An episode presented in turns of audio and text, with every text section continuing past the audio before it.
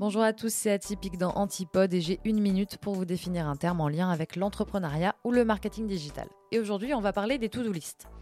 Une to-do list, c'est une liste de choses à faire, mais c'est pas un simple bout de papier qui va finir froissé dans une de nos poches. Non, c'est une véritable directive pour la journée ou pour la plage de travail.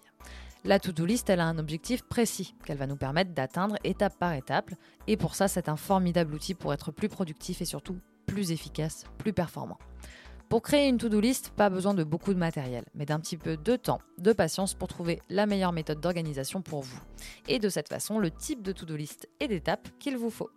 Pour en savoir plus sur les to-do list, rendez-vous sur Instagram ou sur atypique.com. Et à très bientôt sur Antipode.